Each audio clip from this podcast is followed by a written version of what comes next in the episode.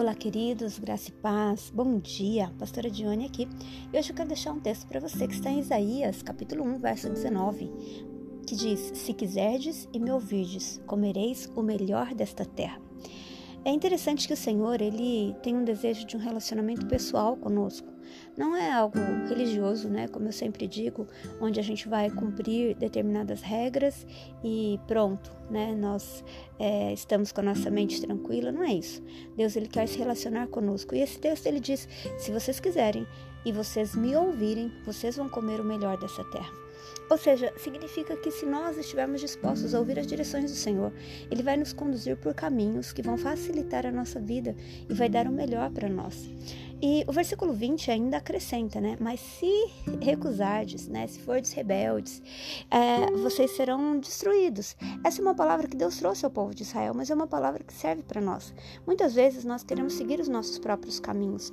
E essa semana nós estamos falando sobre nós descansarmos nosso coração no Senhor. Nós falamos esses dias sobre aprendermos com Jesus a termos descanso para nossa alma. E sabe, uma das maneiras de nós descansarmos é trazer ao Senhor todas as nossas petições trazer ao Senhor tudo aquilo que inquieta o nosso coração e a nossa alma, porque certamente o Senhor vai dirigir o nosso coração, vai nos ensinar o caminho a seguir, vai nos dar estratégia.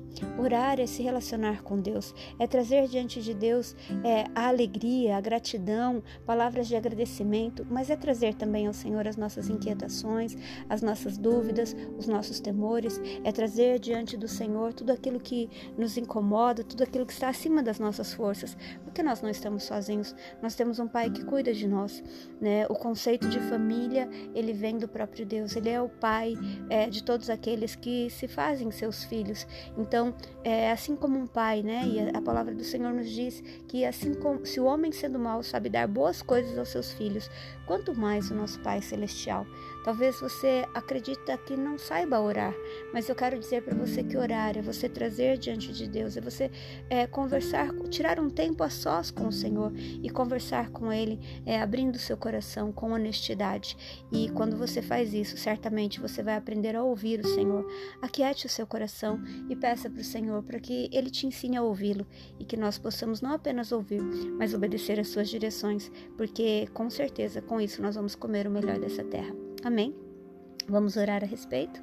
Papai, nessa manhã, nós queremos te agradecer por mais um dia de vida que o Senhor nos deu.